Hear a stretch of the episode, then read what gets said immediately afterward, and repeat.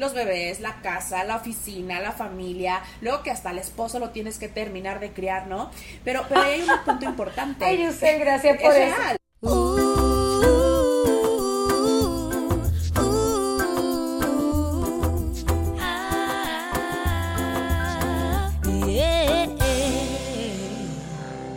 Buena, buena. Hello, ¿cómo están? La Daniela me sorprendió, cabrón. Estoy como. La asusté. Me asustó. Bienvenido a Bájale. dos. Bájale dos. Hoy tenemos A la invitada. distancia, again. Again, seguimos a distancia. Esto está, es- nuestra relación está struggling. Este. Mentira. Aquí vamos, aquí vamos. Mentira, la amistad de verdad nunca struggle la distancia. Ese es el. el- sea, Las relaciones de verdad nunca struggle porque la distancia no importa. Este, Así estamos es. aquí, yo soy Raquel Sofía. Yo soy Daniela y tenemos una invitada estrella hoy, que es nuestra querida amiga, psicóloga, psicoterapeuta, Yusel Cuevas. ¡Woohoo! Hola, hola. ¿Cómo están? Qué felicidad saludarlas ahora en su podcast. Qué gusto. I know. Muchísimas Claro que sí. Bueno, saben que Yusel fue la primera que nos invitó a un podcast, que es, es su podcast. Fuimos una de la primera vez que alguien nos invitó, fuimos al La podcast primera de vez que alguien se llama invitó. Para Vivir Mejor. Sí, que se llama Para Vivir Mejor. Escúchenlo, está en Spotify, está súper, súper chévere. Esto, estás como en pausa ahorita, cuéntanos. Sí, ahorita estoy en pausa porque estoy con otros proyectos profesionales y justo para no estresarme, para no agobiarme de más, Que va preferí poner, tema. exactamente, preferí poner en pausa unos meses, muero por volver con la siguiente temporada y estoy planeando que sea para finales de este año. Entonces, ojalá, ojalá así sea. Pendiente Claro porque que su sí, podcast. claro que es- sí. Su podcast es súper cool, habla de temas bien importantes. Nosotros estuvimos invitadas para hablar, hablar del amor en la cuarentena, del amor en tiempos del COVID, pero habla de muchas más cosas como de ayuda personal. Entonces, láncense para allá. Muchas Claro que gracias. sí. No, Y fue muy gracioso porque, eh, ya va, ya va, para terminarlo el tema del podcast, porque todos hablábamos como que estábamos encerradas, eh, con las parejas, sin pareja, y pensábamos y que no, eso se va a acabar rapidito. No. En- seguimos aquí. Here we are, cabrones. Exacto, Here we are. Yo les voy a contar que yo, yo estoy en Puerto Rico, tuve que cambiar mi viaje por una situa- situación familiar, estamos bien, pero bueno, tuve que cambiar mi viaje y yo estoy, parece que fui al gym, pero no, yo estoy bañada y fresca. Pero yo lo que he hecho en Puerto Rico es sudar, es sudar, Dios mío, ¿por qué? ¿Cómo, cómo la gente vive así? Yo no puedo creer que yo viví toda mi vida sudando tanto, como que ya yo estoy como, ustedes no entienden, no, es que ustedes se ríen, pero ustedes no entienden lo que bañarse y sudar a la misma vez. Y salir de la ducha y estar sudando mientras te estás secando el agua, sudando. Me maquillaba y se me resbalaba el maquillaje. O sea, O sea, yo creo que ya cuando uno va a un lugar y le suda aquí, ¿sabes? Eso del Asco. ojo, cuando ya te suda aquí, ya el lugar es demasiado o sea, caliente. literal, como que el dewy look este que está de moda en las pasarelas de Milán, eso te lo dan en Puerto Rico gratis. Gratis. O sea, uno el dewy look lo tiene aquí siempre. O sea, de verdad estoy como que en shock de la cantidad. Hace tiempo como que no venía en verano, ya estamos en mayo y estoy literal las camisas en sopa. Todo, me baño, a mí no me encanta bañarme, Corillo, ustedes lo saben. Yo no soy fan de bañarme tanto. A mí me gusta bañarme por la mañana y ya. Me he bañado dos veces al día, como que it's too much. Estoy sudando demasiado. Estás súper hot. Es ¿Cómo es el demasiado. clima en Zacatecas, Giselle?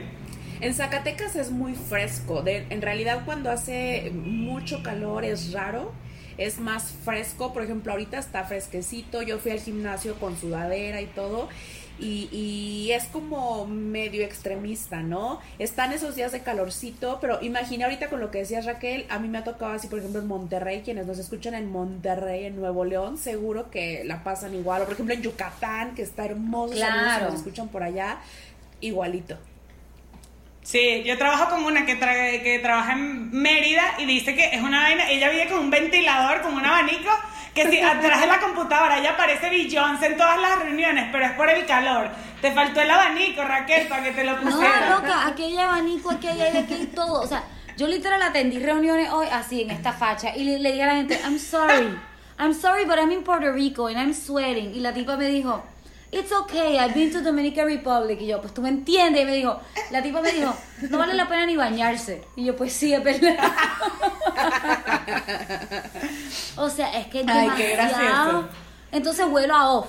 Off, todo el día estoy notando con los mosquitos. Yo parezco ya una turista gringa. Como que será que llevo mucho tiempo fuera, pero yo estoy como, no puedo con el calor, no puedo con los mosquitos. Como que estoy out of it. Qué graciosa. Ah, mira, y ya va, también tenemos que hablar algo de este grupo. Hoy, justo hoy, la señorita Giselle está vacunada, Raquel también se vacunó y yo no.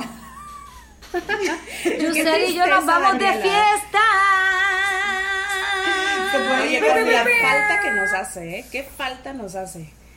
No, ya le estábamos preguntando, total. antes de conectarnos, le estábamos diciendo, Yuseli, ¿cómo está la cosa allá en Zacatecas? La verdad es que les estaba contando, ya hay uno que otro lugar que ya se volaron la barda y ya abrieron a todo lo que da.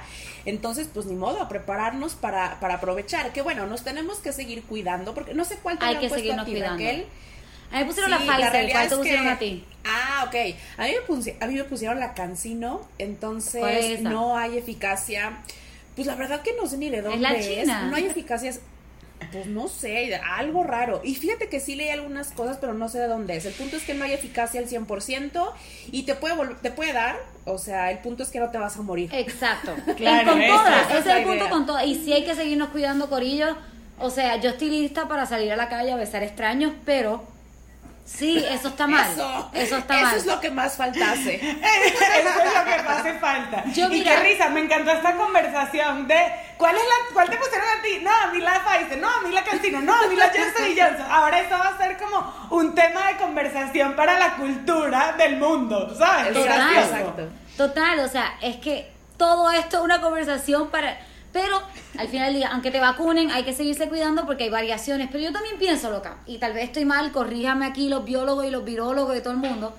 Pero yo también pienso, mierda, si con la vacuna no puedo empezar a vivir mi vida, con cuidado, con cuidadito, pero vivir mi vida, estamos jodidos, cabrón.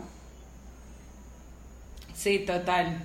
Completamente de acuerdo y creo que de eso se trató también lo del tapabocas, ¿no? Digo, ustedes, eh, tal vez Dani un poco más que ahí estamos de, de repente en Instagram, ha visto que me fui a la playa, o sea, he, he ido de viaje, no es como que me la haya pasado en cuarentena total y, y lo digo con un poquito de vergüenza porque la parte social pesa mucho, pero Claro. la realidad es que uno tenía que decidir entre eh, guardarse completamente o Vivir, ya hay que vivir también. O sea, Exactamente. Mira, yo agradezco, o sea, mi abuelito acaba de morir y yo agradezco que el, el funeral me tocó en un momento, no hace tres meses ni hace seis meses que hubiese sido un funeral por Zoom y pude ir y, y la gente estaba todos con cubreboca y qué sé yo, pero estuvimos allí.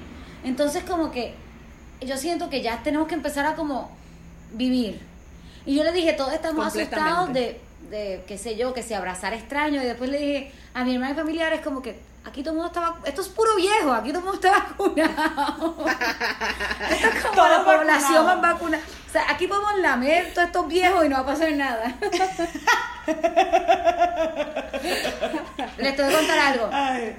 Y esto se los cuento aquí como que no te lo había contado, Daniel. En, no sé si te lo había contado. corto, sí, no, eso no me lo has contado. No, es que Raquel hoy sacó su tema. su No iba a hablar de eso, ni iba a hablar de eso, le iba a contar algo más personal, pero vamos a hablar de eso también. Yo, yo estaba yo bien chismosa, yo quería saber el chisme. Tú, aquí en E Hollywood.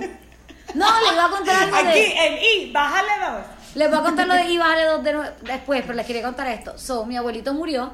Mi abuelito era un veterano y él estaba bien orgulloso de ser veterano. Y yo, esto no es nada un statement político, no me mandes mensajes de lo que tú piensas, no, no tiene nada que ver con nada. Pero le hicieron un entierro de veterano con trompeta y soldado y le entregaron una bandera a mi abuela y entonces cuando le entregaron la, abuela- a la, la bandera a mi abuela le dijeron como que el presidente Biden y los Estados Unidos estamos agradecidos con el servicio de tu, de tu esposo, de tu marido y fue como yo no sabía que me iba a De emocionar película. yo no, te lo juro que yo no sabía que me iba a emocionar tanto algo porque tal vez no es lo que comparto, digamos, pero estuvo como de película, loco, y como que al final del día he pensado mucho, y no es por entrar aquí en un tema más profundo, te lo podemos hablar otro día, pero lo quería compartir con el podcast porque he pensado mucho como que en los funerales y cómo reúne gente que tal vez nunca se ve y, y cómo también se trata de lo que le hubiese gustado a la persona que se murió y a él le hubiese encantado eso, que una trompeta y unos soldados y una bandera y una cosa y ahí estuvo súper emotivo. Demasiado lindo. No. Qué bonito y, qué emotivo, ¿no? Sí, Sí, y creo que son parte de como los rituales, ¿sabes? O sea, es un ritual que, que lo haces de una manera diferente, o sea, del que no estás acostumbrado a un velorio normal, sino es como una celebración diferente y literal, para mí, tú me lo cuentas y yo siento que es de película. O sea, que no me lo imagino Loca. porque nunca, nunca he estado tan cerca de esa cultura de veteranos, ¿sabes? Como tu abuelito en paz descanse. Y, y, y allá como que entonces estaba mirando como las otras tumbas de los veteranos y habían tumbas de, el, no tumbas, porque son como unas plaquitas en el piso de la guerra la segunda guerra mundial, de gente que, no sé, fue como bien emotivo. En fin, perdón, Ay, no le quiero la nota a nadie, pero me pareció como, quería compartirlo porque me pareció bien hermoso, como tal vez algo, hay gente que no es religiosa y de momento va a la iglesia y te conmueve. A mí esto que tal vez yo no soy tan de ese equipo me pareció bien fucking hermoso lo que lo que hicieron como que lo que esa trompeta sonó y yo dije Dios mío me voy a morir o sea fue una cosa bella. Unos soldados Ay, una trompeta y una cosa. Pero sí. Entonces por eso Me ando en Puerto. Rico estoy aquí hasta la semana que viene. En el, en el episodio de arrepentimiento hablo de que yo me arrepiento de que no vine al velorio de mi abuela porque me estaba mudando a México entonces este no me lo podía perder y otro, vamos a hacer un Así episodio es, pronto sí. de la muerte. Daniela no lo sabe, pero te lo quería proponer, te lo estoy proponiendo aquí en vivo. Me gusta, está bueno. y Daniela, y nos vamos a Let's disfrazar de zombies. Daniela ya está así buscando online. Yo, yo soy la mente de los disfraces. No, pero también la parte farandulera es que salió la canción Apagar con Patti Cantú, salió hoy. El video salió hoy. Ustedes que están viendo este lunes, salió hace como cuatro días. Vayan a verlo, estoy bien emocionada y yo me siento como Beyoncé. Fue demasiado gracioso. Yo le escribo a Daniela, Daniela, la canción se filtró. Este tipo de cosas le pasa a los artistas famosos como Beyoncé. Y Daniela me contestó, tú eres mi Beyoncé, bebé. Tú eres mi Beyoncé, ya, vámonos. Pero sí, la canción se filtró y Yusel como que alguien, no sé cómo, le encontró, lo downloadió y lo sacó antes de tiempo. Oye, qué intenso. Sí estás ya en las ligas mayores, completamente. Que se supone que es algo que me moleste. Claro. Se supone que me moleste que la gente lo filtre, pero yo estaba como que... Esto le pasa a la ¡Qué superestrella. cool! Lo logré. Patty tal vez le molestó más que a mí porque Patty sí es una superestrella, pero ella, pero yo estaba como de, ya, yo soy you. Me robaron, me robaron. Me robaron. Cuando te roban, Yusel, es que tú sabes que la estás logrando. Completamente. Qué Oye, sentí como, sentí como cuando te roban un post, luego es muy típico, ¿no? Que es que se robaron mi frase, o es que me copiaron. Porque tu frase está pues, increíble. Qué chingón. Qué cool, Exactamente, sí, Exactamente. Me encanta. Qué bueno, gracioso. entonces, esa es mi historia. Esas son mis historias de Puerto Rico. El sudor, los soldados y Pati Cantú. Y el que se robó el video. Yo, mi historia creo que va con el tema porque he trabajado y estoy muy estresada. Ok, ok. Entonces, ¿a qué vamos a bajarle dos, Daniela? Bueno, muchachos, hoy aquí con Giselle Cuevas vamos a bajarle dos a Estoy estresada. Por favor. Ok, yo quiero aclararle algo bien importante. Aquí hay dos psicólogas que les van a hablar del estrés. Yo soy solamente la persona estresada. O sea, yo no sé nada. Yo soy solamente. Es como Estrés que es el segundo nombre de Raquel. O Yo sea, sí. no es Raquel Sofía, es Raquel Estrés. yo sí, una persona. Yo, si miran mi bio de Instagram ahora mismo, dice experta ahogándome en un vaso de agua. Yo soy una persona sumamente estresada. Pero me Sí, gusta, de cierta sé. manera. Y yo soy así y Daniela lo sabe. Entonces, ustedes, como que mis amigos cercanos, saben como que no decirme las cosas de manera. Como, todo me causa estrés. Pero no me hagan caso. Yo soy como casi el sujeto del experimento y estas dos psicólogas van a hablar de- del- del tema, digamos. Yo soy el ejemplo. Ay, qué presión. No, vamos a bajarle dos totalmente. Vamos a bajarle dos, vamos a bajarle mil. Mil. ¿Tú eres estresada, Yusel? O sea, ¿te consideras una persona estresada o no? Justo eso te iba a decir, que luego se cree que los psicólogos tenemos como ya el aura de la salud mental y para nada. Yo hace poquito descubrí que me estreso más de lo que creía o quería aceptar y lo descubrí por síntomas luego medio extraños que pudieran ser cualquier otra cosa, pero que definitivamente llegó el momento en que tuve que decir, ¿sabes qué? Esto es estrés. O sea, claro que me pasa, completamente. Total. Sí, a mí también. O sea, me pasaba cuando tenía los pacientes que estaban en este trabajo y en ventas en ventas es como tu motor es el estrés. O sea, es como no vives si no estás estresado y aparte que es muy gracioso en ventas porque el, tu, tu, tu, vida es mensual porque tienes que llegar a unos objetivos de manera mensual. Entonces, mientras más se va acercando el fin de mes, estás más estresado, ¿sabes? Es, es como un relojito de esos de arena, como que... horrible. O sea, y es como que, ¿cómo no voy a sentir estrés? Obvio, si yo voy súper bien en la meta y los números súper bien, uno está tranquilo, pero ese no es el común de los meses. Completamente. Acabas de decir uno de los beneficios del estrés y es que hace que te muevas. Que mueva el culo. Total. Me encanta. O sea, pero vivimos también, yo siento, vivimos en un mundo, Yusel, que promueve el estrés un poquito, como que... Y vamos a hablar también las razones por qué el estrés es bueno, pero claramente vivimos un mundo en que si tú no estás estresado, tú no estás viviendo. Sí, casi. Yo a veces veo una gente en Instagram que tiene una, o sea, me supongo que eh, obvio es lo que muestran en Instagram, no es la realidad, pero que están, no sé, un miércoles a la, y no tengo nada, me encanta, tú, yo, me hace feliz, pero uno en chinga trabajando, súper estresada, y uno se mete en Instagram y un jueves que si en una playa, sí, que si leyendo su libro y yo que Dios mío, ya no estoy demasiado estresada para tener ese tiempo libre. Yo, no, nunca me voy a olvidar la primera vez que mi primo me fue a visitar a Miami y me dijo, ¿quién es toda esta gente guiando sus carros deportivos a las 3 de la tarde un jueves? Es como que, no sé, yo tampoco sé. Como que me dijo, esta gente no trabaja, ¿cómo tienen esos carros? Esta gente no trabaja. Pero no. Sí, sí. O sí trabajan, no sé. Bueno, vamos a entrar para allá próximamente. Este, vamos, O sea, estuvimos... Ajá. Espérate. Dale. Estadísticas del estrés. So, Ajá. está probado que las mujeres nos estresamos más que los hombres y sufrimos más de ansiedad que los hombres. Yo sí creo que estoy de acuerdo. No, quito que ellos no lo sufran, pero sí, de acuerdo. O sea, lo, eso es lo que dicen los estudios. Está probado, las mujeres estamos estresadísimas. No sé si es por tener bebé, no sé si por porque somos así de naturaleza, yo no sé, pero las mujeres estamos estresadas. Sí. Pero yo siento que pasa como dice Giselle también, que, que lo negamos. Obvio. ¿Sabes? Que negamos que estamos estresadas por, marico, millones de cosas, casa, dinero, trabajo, familia, pareja, lo que sea, todo, marico, todo genera estrés y lo negamos un poco, pero estas de México a mí me volaron la cabeza. México, el 25% de los 75 mil infartos que ocurren al año en México son por estrés laboral. De ahí salió la, la, nueva norma, ¿no? Porque justo urge que, que, que, se, que se haga algo a, a, a favor de, de, de, los trabajadores. México es de los primeros lugares de, de estrés entonces, ahí hay un punto importante. Sí, las mujeres somos las que vivimos más estrés y efectivamente tiene que ver con, lo que dice Raquel, los bebés, la casa, la oficina, la familia, luego que hasta el esposo lo tienes que terminar de criar, ¿no? Pero, pero ahí hay un punto importante. Ay, yo sé, gracias por es Real. De verdad, o sea, es muy curioso, pero sé que todas mis amigas que están casadas lo hacen y es como que ya te casas y ya, o sea, se te da la onda del mater, de la maternidad hasta con el esposo, ¿no?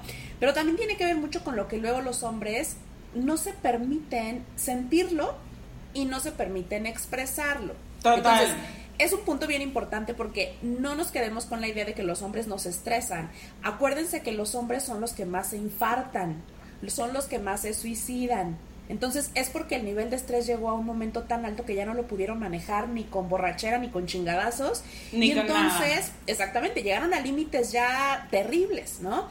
Pero ese estrés estaba ahí, pero no lo pudo ver, no lo pudo ni siquiera platicar a veces con su pareja. Claro que no va a ir al terapeuta a sentarse una hora al diván Claro. a decir estoy sintiéndome muy mal, no va a ir con el psiquiatra, no va a ir con su médico. ¿Qué, qué, qué estrés que ni con sus amigos pueden platicarlo? Total. No, y Giselle, eso es- viene es de, de algo, que hemos, algo que hemos hablado mucho en este podcast, que los hombres no se sienten cómodos hablando. O sea, hablando de lo que les pasa ni con su pareja, ni con sus amigos. O sea, ellos, eh, ellos se lo guardan todo adentro. Entonces, ese estrés Total. que el cuerpo te está pidiendo que lo compartas, que, que compartas tu carga, ellos no se atreven porque que les baja el, el nivel o el valor como hombres, les quita, o sea, es complicado. Súper. Por eso, o por sea, eso dice que, perdón Dani, iba a decir que por eso el machismo es tan malo para ellos mismos. Ellos mismos, ¿no? exacto. Porque es una, una carga de la masculinidad tóxica, terrible, que pobres, o sea, se los lleva de bajada a veces primero a ellos. Terrible. Hombre estresado que estás aquí escuchando, sea porque tu pareja puso este podcast, comenta eh, en este instante que estás estresado. Sí, para que lo liberes. Déjanos saber que estás estresado aquí con tu comentario, que tú también te estresas, por favor. Hombre que nos escuchas. Y mujeres también, comenten. Me encanta eso, me encanta eso. O sea, me encanta eso, Dani, que como que, sí, ábranse, sientan, exprésenlo. Este, Sí, total. Pero, o sea, Eh. es muy... El... Dale. no, no, tranquila, dale tú.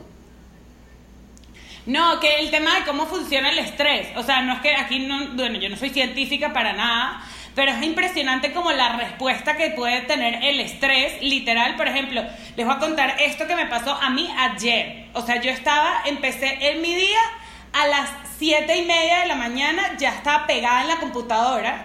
O sea, y fue peo tras peo tras peo, o sea, problema tras problema, problema, problema, problema, pro- o sea, fue un rush de problemas y reuniones que yo, como a las 3 de la tarde, mi cuerpo hizo como que... ¡pam!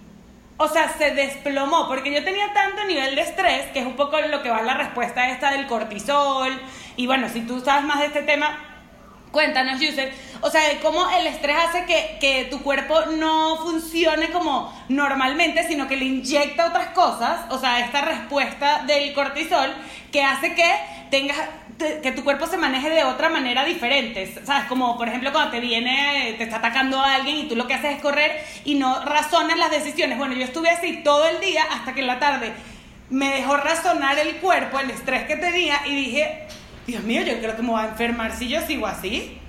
Completamente, es cuando vienen las consecuencias del estrés. Pero les voy a decir algo que se van a ir para atrás. Y ya Raquel un poco lo decía en la intro. En realidad, el estrés no es malo. Culturalmente nos han enseñado que debes alejarte del estrés y que tienes que quitártelo de encima y que si te estresan te, ya valiste madre, ¿no? Cuando en realidad el estrés es algo adaptativo. El estrés Claro. en sí mismo lo que nos ayuda es a adaptarnos a la situación. Entonces, lo que nos está matando o lo que nos tiene tan mal, tan enfermos física y mentalmente, no es el estrés. Escuchen esto. En realidad, lo que nos enferma es la incapacidad que casi todos tenemos para manejar el estrés. Y ahí es donde se pone buena la cosa. Claro, total, que es cierto eso. Hay un punto que quiero dejar bien claro y es que muy probablemente quienes nos escuchan se han estresado y muy probablemente no han sabido cómo manejarlo. Y eso se debe a que socialmente, ojo, nos empujan al estrés porque hoy parece ser un predictor de éxito y un predictor eh, de riqueza y de buena vida. ¿Quién sabe a quién Total. diablo se les ocurrió eso? Pero entonces Sí. socialmente nos chingan mucho por manejar o intentar manejar el estrés. Como que no nos enseñan cómo hacerlo. A veces no sabemos siquiera que lo que sentimos es estrés.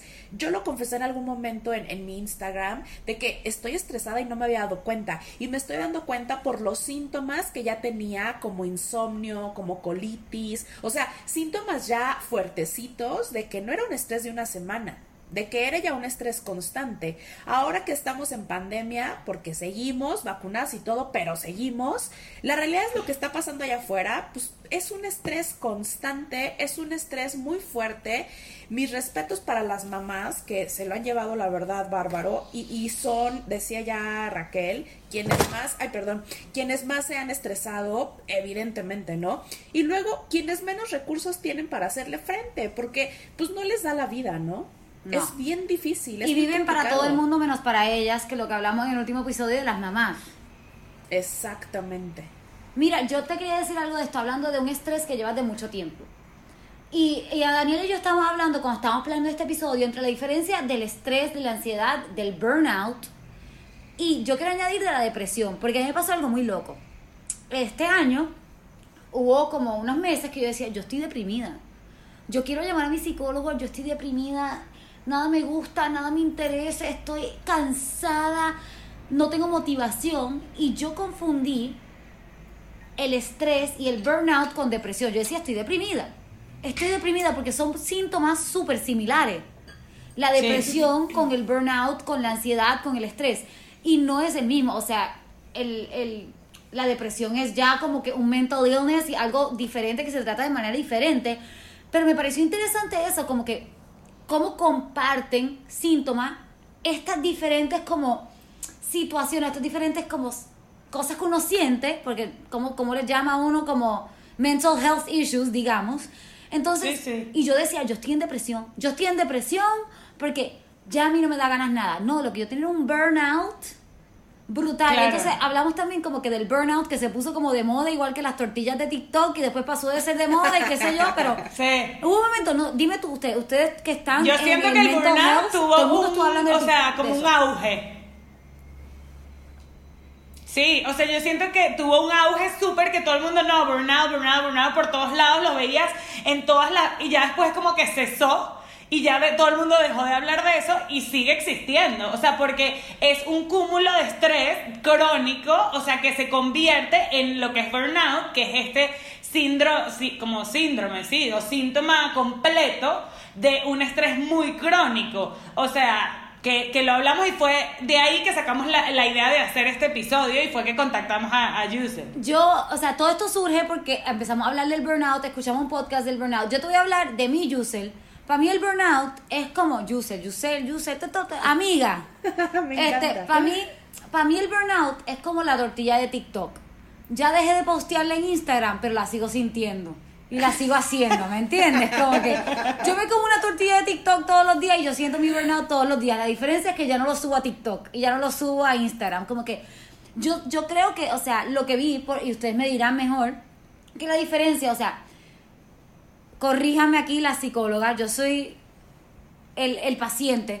Este, que la ansiedad es como algo recurrente que te pasa. El estrés es tu reacción en el momento a algo que te estresa. La ansiedad te puede dar a pesar de que no estén los stressors en ese momento. Te lo puedes causar tú mismo, ay, tengo un ataque de ansiedad.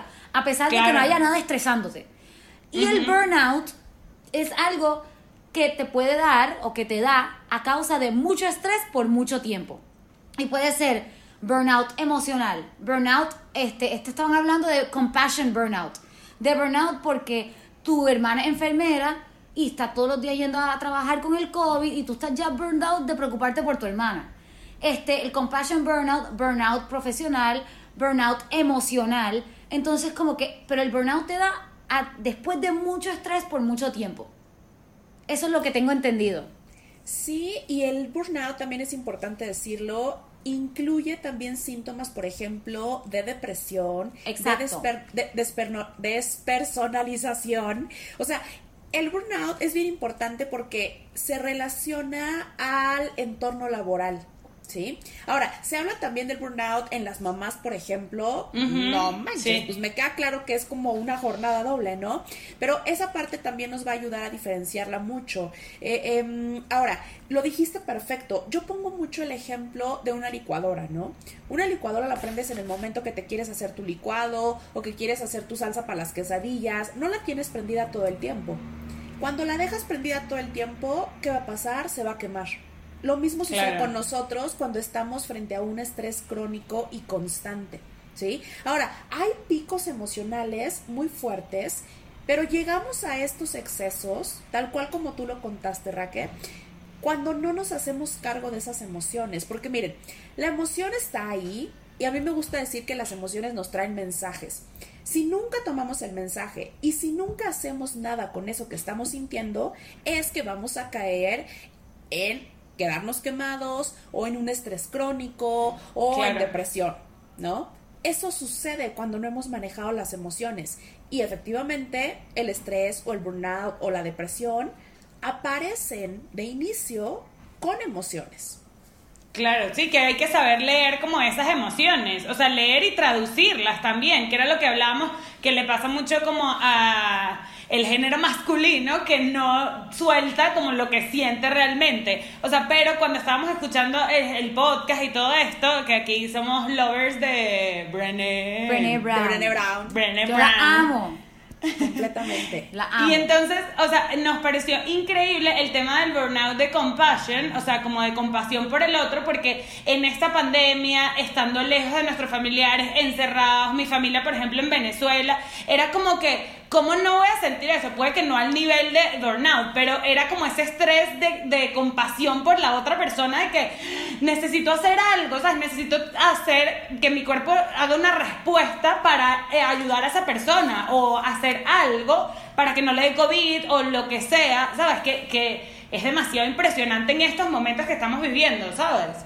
A mí me impactó terriblemente y la verdad es que me voy a poner a investigar más al respecto, haciendo referencia a este episodio que tú comentas, eh, Dani, que sería bueno se los podamos compartir también. Sí. Eh, pero me, me Sí. impactó muchísimo que, que las hermanas Nagoski, que además se me hacen súper cagadísimas, las voy a seguir en Instagram porque se me hicieron como muy cool, eh, habla de, de este término que según dicen ellas es de Kate Manny, acerca de los donantes humanos.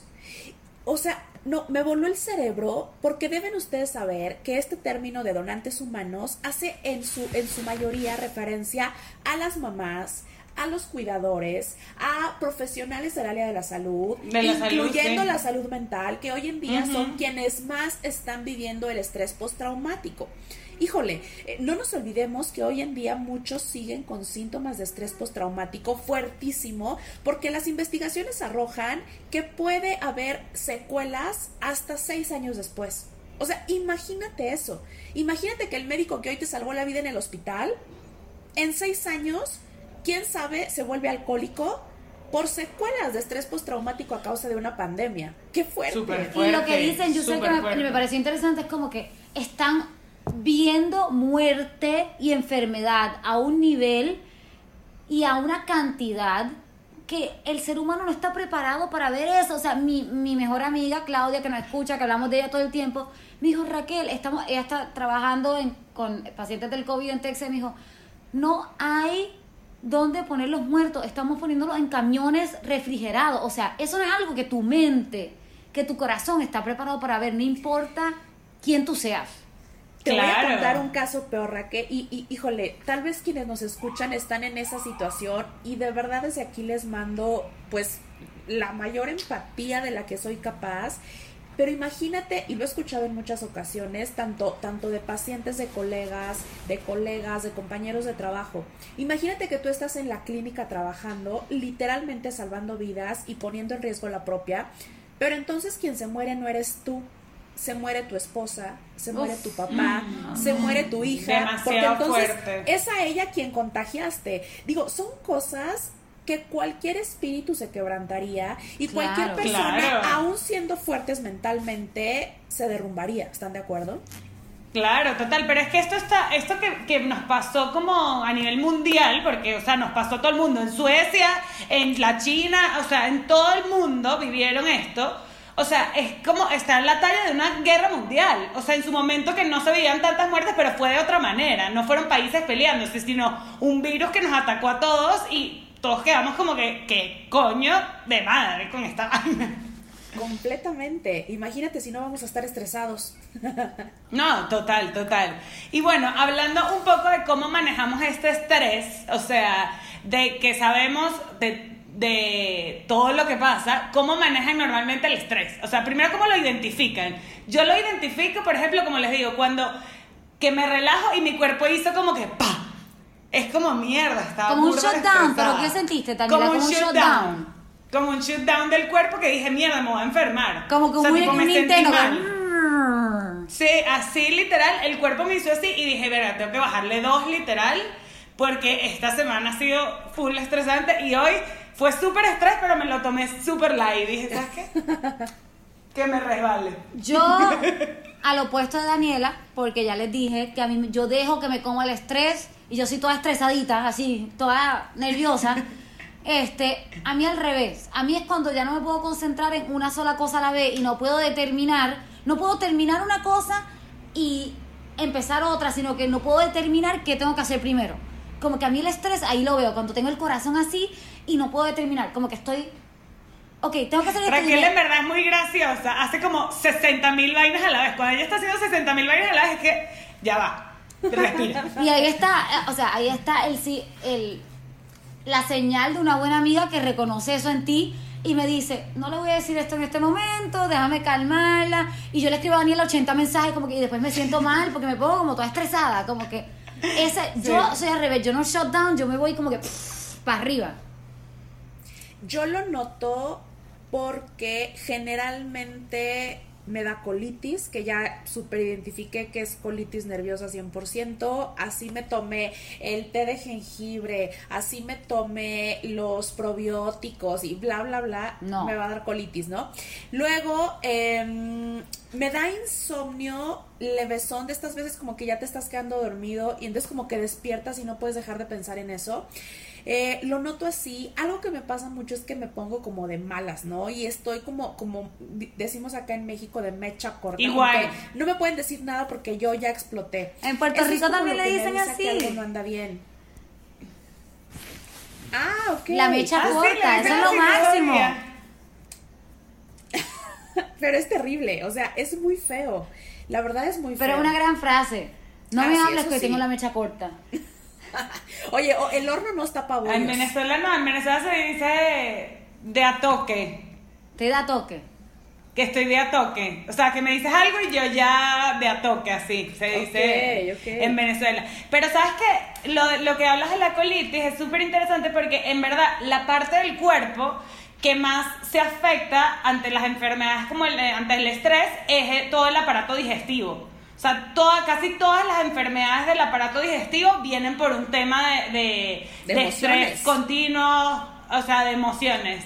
Yo leí que hasta te puede alterar la bacteria que tienes en tu intestino, como que una vaina. O sea, eso es lo interesante del estrés, porque estábamos leyendo para hablarles de esto y como que una de, la- una de las muchas cosas inter- interesantes del estrés es que no es una respuesta solo emocional y mental, es una respuesta física. O sea, también se te sube la presión, por eso te puede dar un ataque corazón. Claro. O Ahora, sea, no te va a dar, perdón Raquel, No, no, tranqui, te va a dar un ataque, no te va a dar un ataque en un día de estrés de examen, Exacto. te da un ataque ya cuando tienes años estresado, o sea, por eso luego los multimillonarios se mueren de ataques, no crean que se mueren de ataques cardíacos de tanto estrés. Y, y hay otros Ay, pero me viene bien ser multimillonaria, que ya después me vaya a dar un ataque. pero sin bueno, estrés. No sé si eso exista, ¿eh? No sé si eso exista, pero No sé qué, tampoco. qué horror. No, es que debe estar cañón. Imagínate el estrés de manejar tantos millones de dólares. Ay, pero sí, qué rico. Sí. Ay, sí. Ay, sí. Ya, que nos lleguen nuestros, Que nuestros nos multimillonarios. para estresarnos. Aquí hay tres mujeres buscando multimillonarios. Con colitis, pero millonaria. Con colitis pero millonario. Pero es interesante, o sea, porque, bueno, ustedes saben más de esto, pero es loco como el cuerpo reacciona a la mente, como que uno no, la gente dice que no, que el estrés te va a enfermar y uno dice, no, mami, no me jodas, como que tú- cuando tu mamá te dice eso, no, sí, el estrés te puede enfermar. Pero acuérdate, la clave está En en, manejarlo. saberlo manejar. Sí. Si tú no lo manejas, es cuando te vas a enfermar. Por ejemplo, la reacción de la oxitocina, ¿no? Porque todas las emociones van a hacer que despierten en nuestro cuerpo hormonas, ¿ok? Neurotransmisores. Entonces la oxitocina es una de estas. La oxitocina mucho, mucha gente como que la odia porque es como la hormona del estrés, pero también es la hormona de la socialización, del afecto, de, de ir a buscar un abrazo, de ir a buscar a tu mejor amiga para platicar. La oxitocina es la que te hace buscar. Entonces, la oxitocina, podríamos verlo así, es la que te hace pedir ayuda cuando la estás pasando mal. En realidad, fíjense cómo cada acción de nuestro cuerpo está destinada a adaptarnos al estrés y a actuar. Porque acuérdense lo que les dije hace rato, la emoción llega, tenemos que hacer algo con ella. Cuando la dejamos ahí, presente, presente, presente todo el tiempo, es como dejar la licuadora prendida o es como dejar que el león te alcance. Claro. Es ahí cuando viene el burnout o es ahí cuando viene el, el- el- los picos más altos de estrés. Entonces, Yusel, hemos hablado, ok, has mencionado ya varias veces que, es, que está todo en el manejo del estrés. Y me estoy saliendo un poquito aquí off script, porque, pero creo que es apropiado entonces cómo se maneja el estrés. Lo primero es darnos cuenta. Ok. Lo primero es identificar. ¿Cómo Y te das cuenta todo- que estás estresado? Como nosotros lo dijimos ahorita, cada uno identifique, porque hay como esta señal de estrés, ¿no? Lo claro siente, que tú sabes. Lo siente quien vive con ansiedad. Quien vive con ansiedad ya te sabe decir perfecto cuando le va a llegar un ataque de pánico. Quien vive con depresión, yo no sé si ustedes lo han vivido, yo he vivido episodios de depresión a lo largo de mi vida y sé perfecto ahora, después de 10 años de terapia, bueno, más de 10 Claro. años, sé perfecto cuando va a venir la depresión, cuando estoy deprimida. Antes, en mi adolescencia, no lo identificaba y entonces yo me ponía peda en mi casa sola y creía Claro. que era una onda muy cool cuando en realidad está súper deprimida, ¿no? El Total. estrés sucede un poco lo mismo. Miren, les voy a contar algo. La última vez que yo me estresé, y fue justo la vez que les digo que conté en Instagram, estoy haciendo yo la tesis de maestría, que es algo que he procrastinado como por 10 años. Qué estrés, ojalá puedan editar eso porque me da la peor vergüenza del mundo, pero es la realidad. Yo tampoco he hecho la mía del posgrado, así que no te sientas sola. Yo terminé mis clases de posgrado y nunca hice la tesis. Sigo sin No, hacerla, no. la haré. La haré en algún momento. Dime que no, esa es una gran carga. O sea, es terrible. Yo tengo ese, ese bucket list ahí como que esto tiene que pasar en algún momento, pero no voy a pensar en eso ahorita. No, pues yo no me podía quitar ese, ese pensamiento de la, de la mente todo el tiempo, todo el tiempo estaba pensando. Entonces me dieron un ultimátum, tuve que tomarlo y literal, si no me titulo este año, incluso se atrasó por pandemia, lo cual agradezco porque pues la pandemia también nos trajo cosas positivas. Pero entonces llegó un punto en que yo estaba el domingo en mi casa desayunando con mi familia y me llegaba un mensaje de mi asesora, hola Yosel, ¿cómo vas? Y yo, no, pues, y, o sea, de verdad, no sabes el estrés en el que yo entraba. Te disparaba mi ese cortisol para arriba, ¿sabes? ¡Ras! te lo juro, o sea, pero muy cabrón. Yo estaba en el cine con mi amigo y entonces estaba pensando, es que no debía hacer esto, debería Claro. estar haciendo la tesis. O me iba de fin de semana con mis amigas al spa y me llevaba mi computadora y mi libreta porque yo tenía que estar haciendo ahí, ¿sí sabes? O sea, me Te daba el guilt trip, el guilt trip de no estoy estudiando, no estoy haciéndolo, no estoy de esto. cabroncísimo. No dejaba de pensar, me sentía culpable, estaba con insomnio, cada momento yo quería estar haciéndolo. O sea, de verdad, poco a poquito me fui dando cuenta que estaba estresada, ¿no? Así es, vamos teniendo señales. El estrés es muy difícil de detectar o de diagnosticar si lo quieren ver así, porque tiene síntomas que perfectamente podrían ser por cualquier otra cosa, ¿se dan cuenta? Claro, sí, sí, sí. El estrés es lo último. Primero vas al gastroenterólogo, luego vas al cardiólogo, luego vas al dermatólogo porque ya te salió acné, porque ya te salieron una psoriasis acá súper intensa, luego vas al ginecólogo porque pues ya traes un retraso, luego vas, o sea, ya fuiste con muchos especialistas y al final te dicen, oiga, pues no, es que lo que usted tiene es estrés. Y pregunta, ¿crees que el estrés es difícil de identificar porque hemos glorificado el estrés como parte de nuestras vidas? Como hemos aceptado que para ser successful tienes que estar estresado. O sea, ¿crees que eso es una razón por la que es difícil de identificar? También, porque ahora se ve como algo positivo. Te voy a contar algo. O sea, no creo que mis compañeros de trabajo escuchen esto. No creo, la verdad. Entonces voy a poner el ejemplo perfecto. Tenemos un compañerito en el trabajo que luego nos manda mensaje al grupo de, de- de WhatsApp en domingo a las 7 de la tarde para decirnos, ya les mandé el correo, contéstenme, pero nos lo mando otra vez por WhatsApp. O el domingo a las 10 de la noche, ahí va el archivo de no sé qué. O sea, güey, ¿qué estás haciendo el domingo a las 7 o en sábado a las 10 de la noche trabajando? Y- y Claro. posiblemente él es como el más aplaudido de la oficina, pero güey, what the fuck, ¿qué haces a esa hora mandando correos, ¿sí sabes? Total. Pero se o sea, pero yo creo que ahí viene también lo del tema de por qué México está en el top de las ciudades que tienen más estrés laboral, porque siento que aquí a veces cuesta, y que yo he trabajado en oficina desde que estoy aquí, que a la gente le cuesta diferenciar y respetar los tiempos. O sea, es algo que pasa demasiado aquí y eso, y no tener tu propio espacio o tu momento de- de de, de interacción, de diversión, de, de relajarte, hace que, que no puedas eh, trabajar bien, estás más estresado, es más caos, ¿sabes? Entonces, no delimitar bien esos espacios, que por ejemplo a mí eso me ayuda muchísimo con el estrés. O sea, trancar todo, hacer shutdown cerebral, mental de la computadora y salir a caminar, ir a beber o lo que sea, a mí me vuelvo a la vida. A mí, por ejemplo, yo no tengo un horario como el que tienen ustedes. O sea, sí tengo un horario de trabajo de mi chamba, pero yo soy cantante 24 horas al día, sábado, domingo, lunes, martes, miércoles, ¿me entiendes? Entonces, Sí. A mí la noticia, o sea, mami me dijo, la última vez nos pasó algo con un video, la última vez que estuve en Puerto Rico, y me dijo, qué pena que esto llegue a cagarte la vacación. Y yo ya he aprendido que yo no voy a dejar que nada me cague la vacación, que nada me cague el tiempo con mi familia. Pero ha sido una lección, Yusel, porque antes me caía en un hueco así prrr, y me derrumbaba la vida. Entonces, para mí, que no tengo también ese tiempo tal vez de shutdown necesariamente, aunque sí lo tengo, porque tú sabes que me lo tomo porque yo no estoy tan pegada a las redes, qué sé yo, pero sí como que hay momentos, uno tiene que darse su break, loco, uno tiene que tomarse un, No. uno tiene que tomarse un break.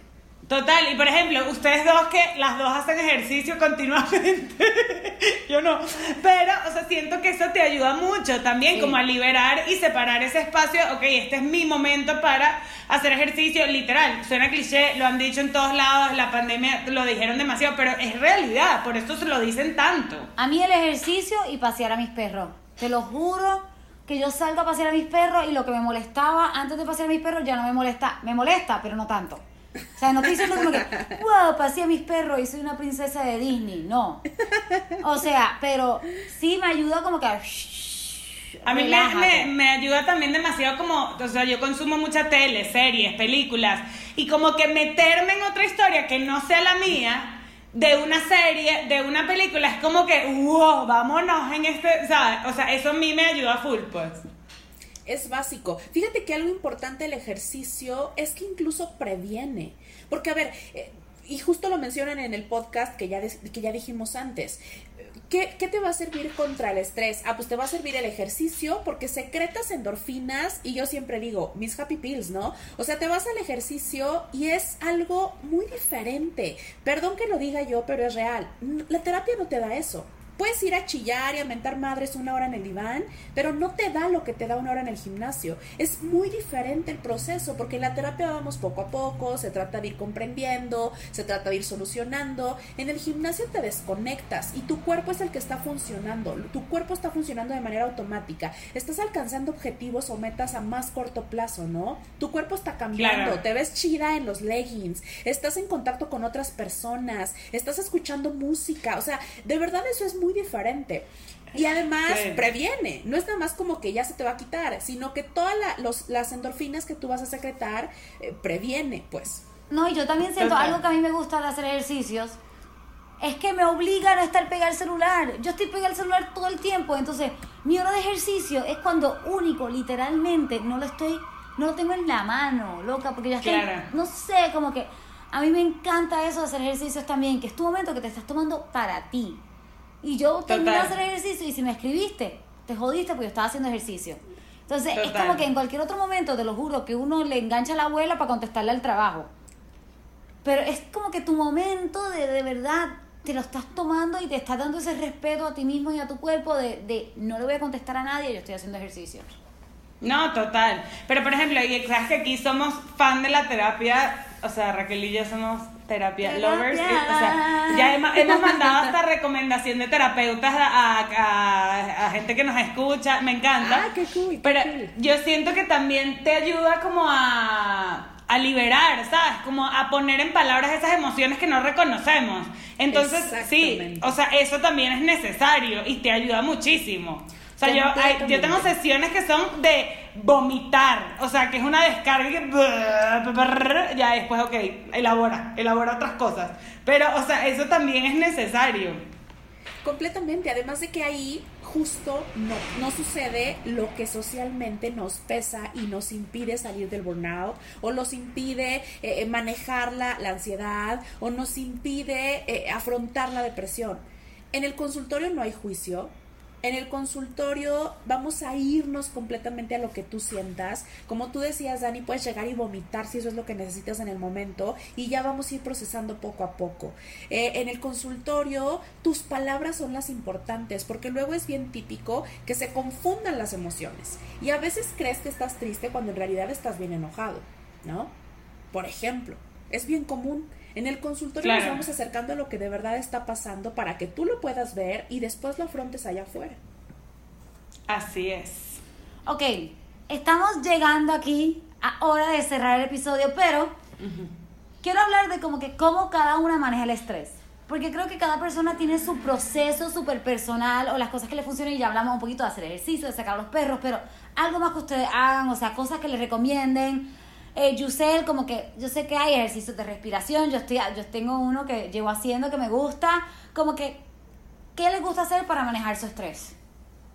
Bueno, te voy a decir algo y va a sonar lo más estúpido del mundo, pero tienes que vivir la vida. Y yo te Uh. podría dar mil tips, pero de verdad que he aprendido que viviendo la vida es lo que mejor te va a pasar en contra de la depresión, de la ansiedad, del estrés. Y con esto voy.